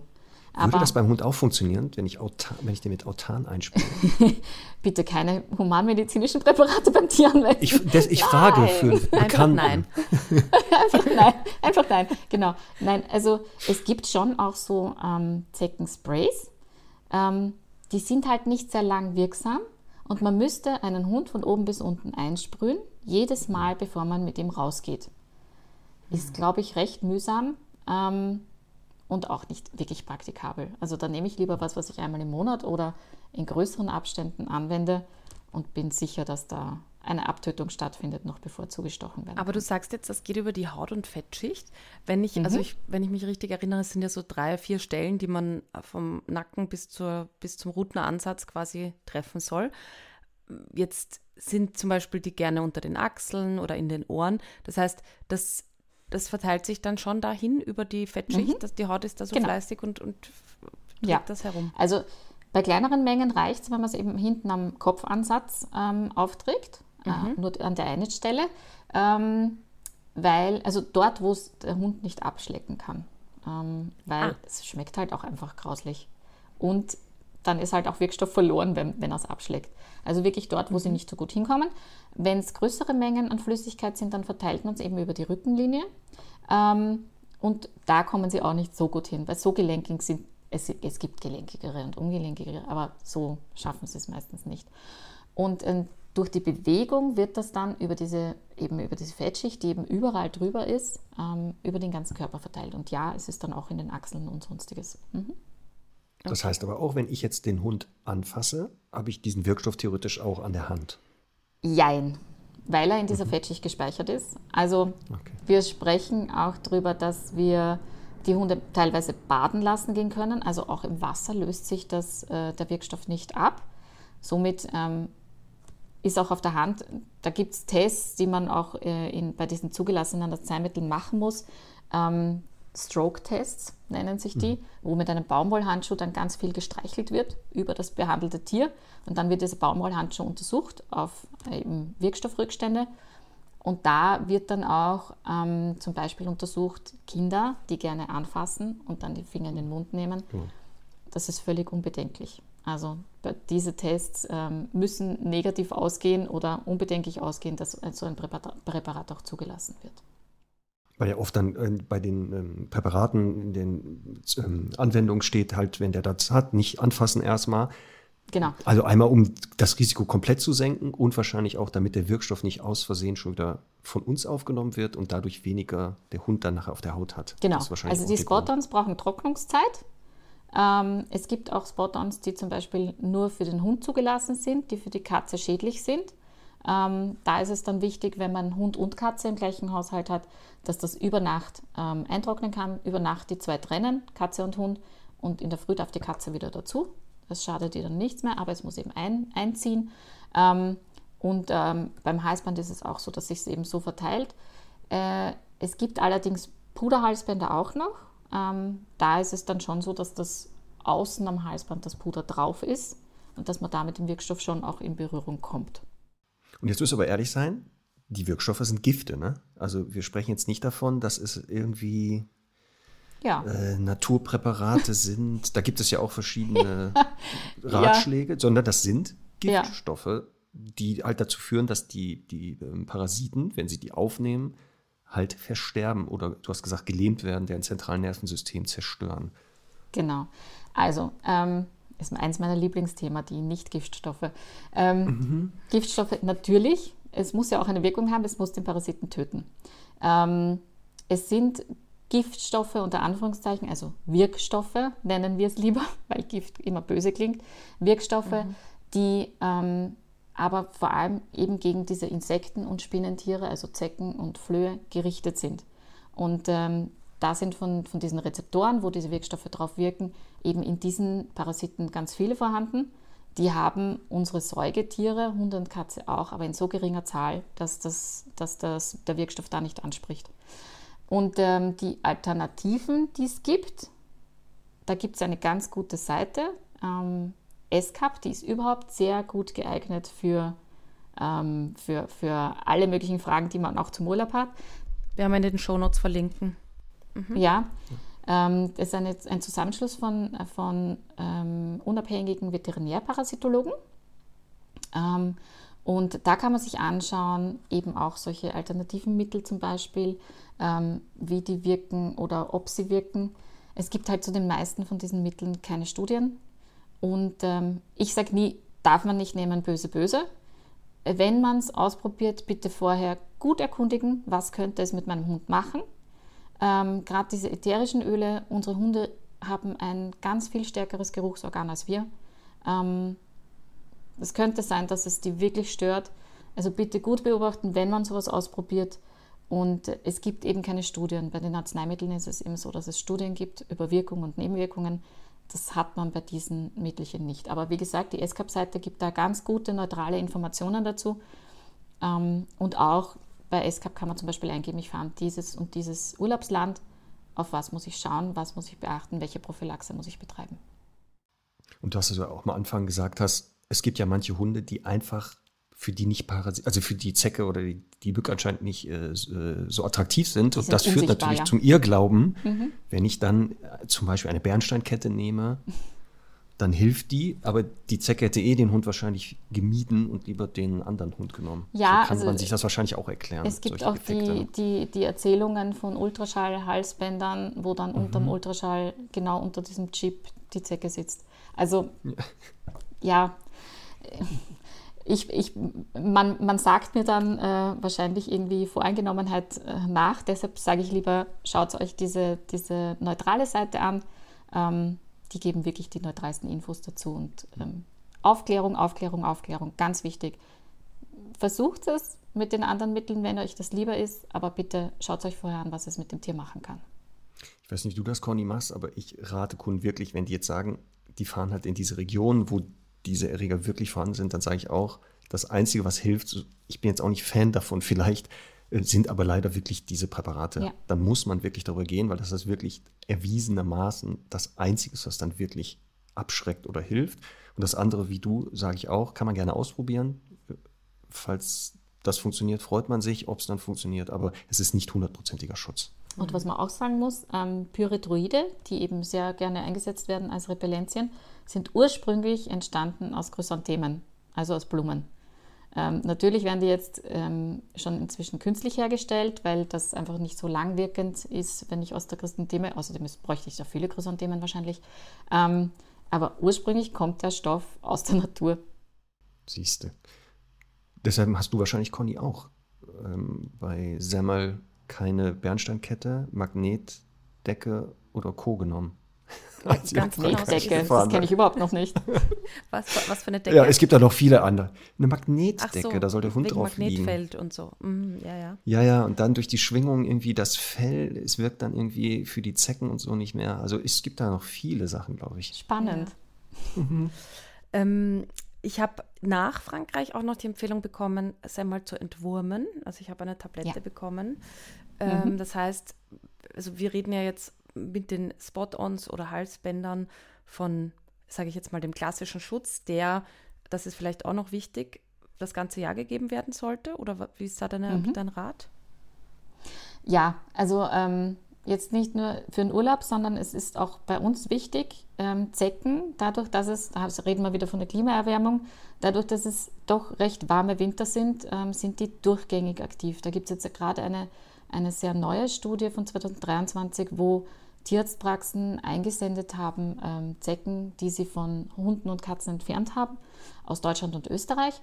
Ähm, da wurde jeden Monat eingesendet. Das heißt, da kann man nicht mehr von Saison sprechen bei der Zecke. Das heißt, eigentlich muss man mhm. Prophylaxe das ganze Jahr hindurch betreiben.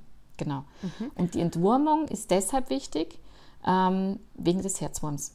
Also das ist ganz wichtig, dass man innerhalb, der, innerhalb von vier Wochen nach der letzten Übertragungsmöglichkeit ähm, mhm. noch was gibt, damit diese übertragenen L3-Larven weggewischt werden, also ausgeräumt werden. Weil sobald diese Herzwürmer sich entwickelt haben zu einem adulten Herzwurm, komme ich mit diesen Prophylaxe-Maßnahmen nicht mehr ran oder mit diesen Entwurmungen. Da muss ich dann wirklich anders ran. Ähm, und man möchte eben alle vier Wochen, dass diese, diese übertragenen Larven gleich mal weggeräumt werden. Da gibt es auch Spot-ons oder mhm. Tabletten, die man benutzen kann. Jetzt ist es bei meiner Hündin so, also ich schreibe mir das dann immer in den Kalender, wann das Spot-on quasi ausläuft, beziehungsweise bei ihr gebe ich vorzugsweise Tabletten, weil sie auch eine kleine Diva ist und dann, also ich habe das selten beim Hund erlebt, aber die ist, hat einfach drei Tage eine Sinnkrise, wenn irgendwas anderes in ihrem Körper ist. Jetzt in Frankreich ja. war es natürlich nicht vermeidbar, aber also mhm. da, da, da, da gibt es ja leider noch nichts von innen, was so gut helfen würde. Aber jetzt trotzdem, egal auch bei Tabletten, die haben eine, eine, Wirksamkeit. Und ich muss gestehen, dass ich das manchmal natürlich ein bisschen auslaufen lasse und dann schaue, ist die Zecke tot? Also sind die nach sechs Wochen mhm. immer noch tot? Weil dann kann ich ja eigentlich mhm. sagen, wirkt ein bisschen länger. Ne? Also das ist wahrscheinlich so wie mit, den, mit, mit Tabletten und dem Ablaufdatum so ein bisschen, ne? Genau, also oder mit Joghurt und dem Ablaufdatum. Das ist nicht ja. sofort tödlich, wenn man es wenn nach dem Ablaufdatum noch isst, aber ja. es muss eine Mindestzeit angegeben sein, wo auf jeden Fall diese Wirkung da ist.